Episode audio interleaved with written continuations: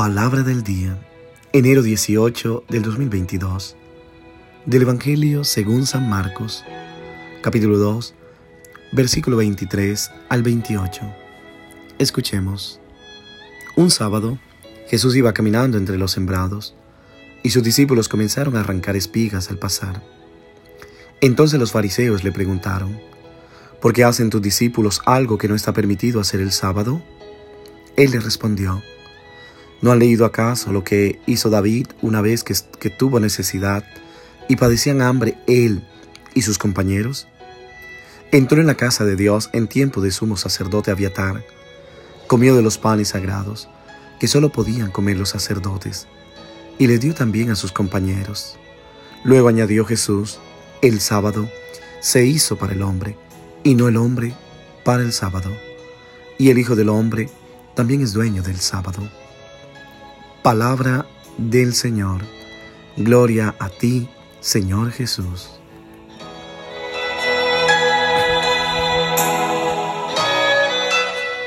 ¿Qué tal mis queridos hermanos y hermanas?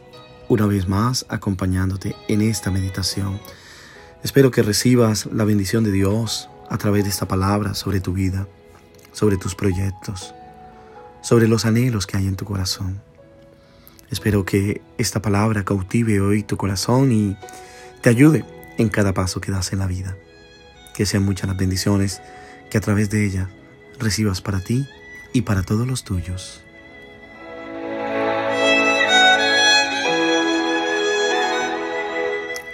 En el Evangelio de hoy, invocando las sagradas escrituras, los fariseos critican la actitud de los discípulos.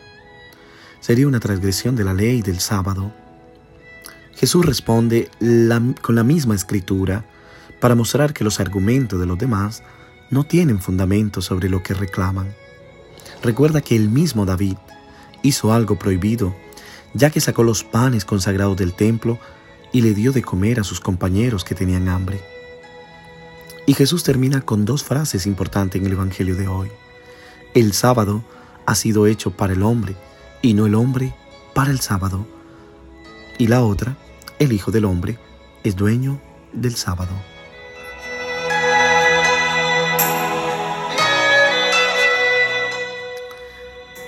En efecto, no cabe duda de que quizás el comportamiento de sus discípulos no fue especialmente correcto, pero lo que hace Jesús no es defender su obra, sino atacar la mentalidad que los condena.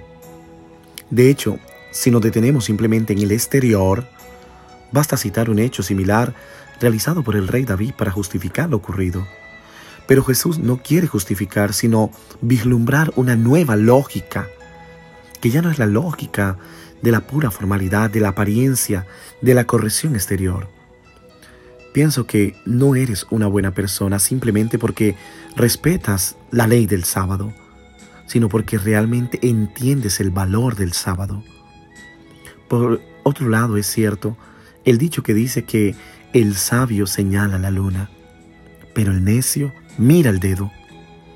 Una visión demasiado miope de la ley acaba por hacernos perder de vista una verdad esencial y es la que hoy Jesús nos quiere señalar en el Evangelio.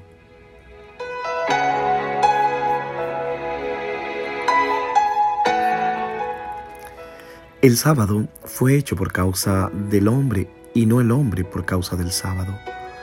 Por tanto, el Hijo del Hombre es también Señor del sábado. En el Antiguo Testamento, vayamos un poco del contexto, ocurrió que cuando, atacados por los griegos el día sábado, los rebeldes macabeos preferían dejarse matar y no transgredir el sábado, usando las armas para defender su vida. A causa de esto, murieron miles de personas. Luego, reflexionando sobre esta masacre, los líderes macabeos concluyeron que debían resistir y defender su vida, aunque fuera sábado. Pienso que Jesús no relativiza la ley del sábado, sino tomando esta última actitud de los macabeos, se coloca a favor de la vida, pues la ley existe para el bien de la vida humana y no el contrario. La ley se hizo para liberar no para esclavizar.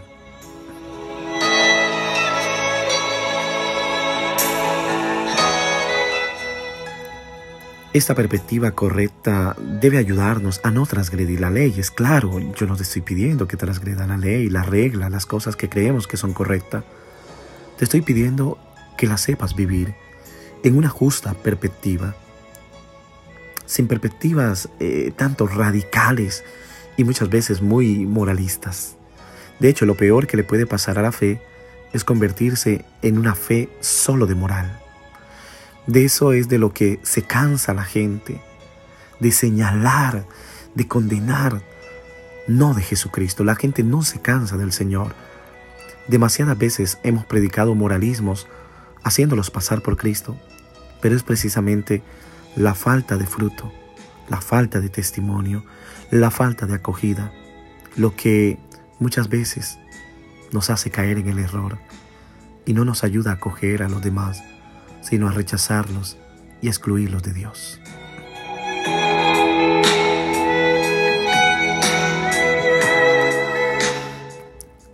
Considero que con el Evangelio de hoy hay una verdad muy grande y profunda. Y esa verdad es que Jesús quiere devolver el sábado a su verdadero significado, dando un gusto diferente a lo que ya lo están observando y dando una oportunidad a los que la han perdido en el camino. Si quieres ser feliz, tienes que aprender a liderar. Pero recuerda que no basta con mantener una dirección para ser feliz.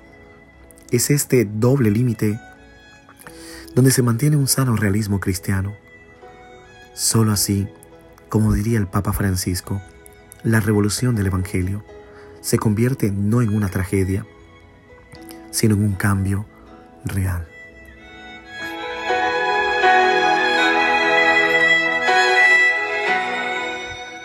Hermanos y hermanas, debemos pensar hoy si una ley se usa para excluir a alguien o incluso pisotearlo, significa que contradice el espíritu de amor y misericordia de Dios que tiene siempre como fin último la salvación de todos. En cambio, ciertos clericalismos han hecho imposible vivir la vida eclesial para algunas personas que buscan de Dios.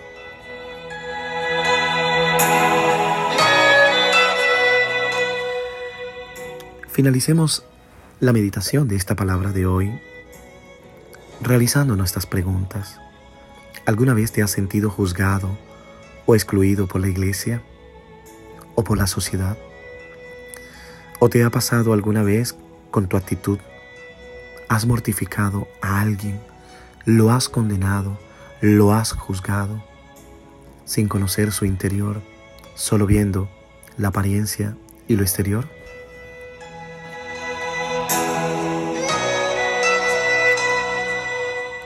Mis hermanos y hermanas, hoy no podemos vivir en la actitud de los fariseos.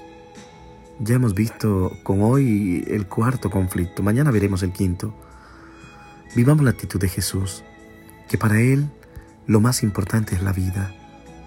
Lo más importante que quiere el Señor es que tú seas feliz. ¿De qué le sirve darnos la vida si vamos a vivir amargados?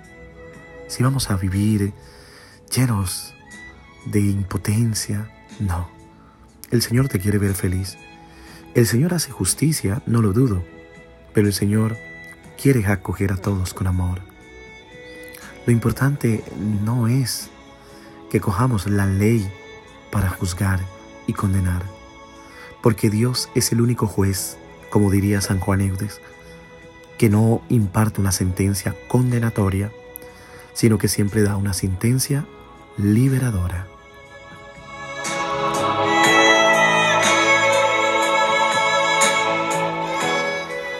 Pido a Dios que en este día te bendiga en el nombre del Padre, del Hijo y del Espíritu Santo. Amén. Como casi siempre, te deseo que tu día esté lleno de la gran alegría que del cielo Dios nos da. Feliz día.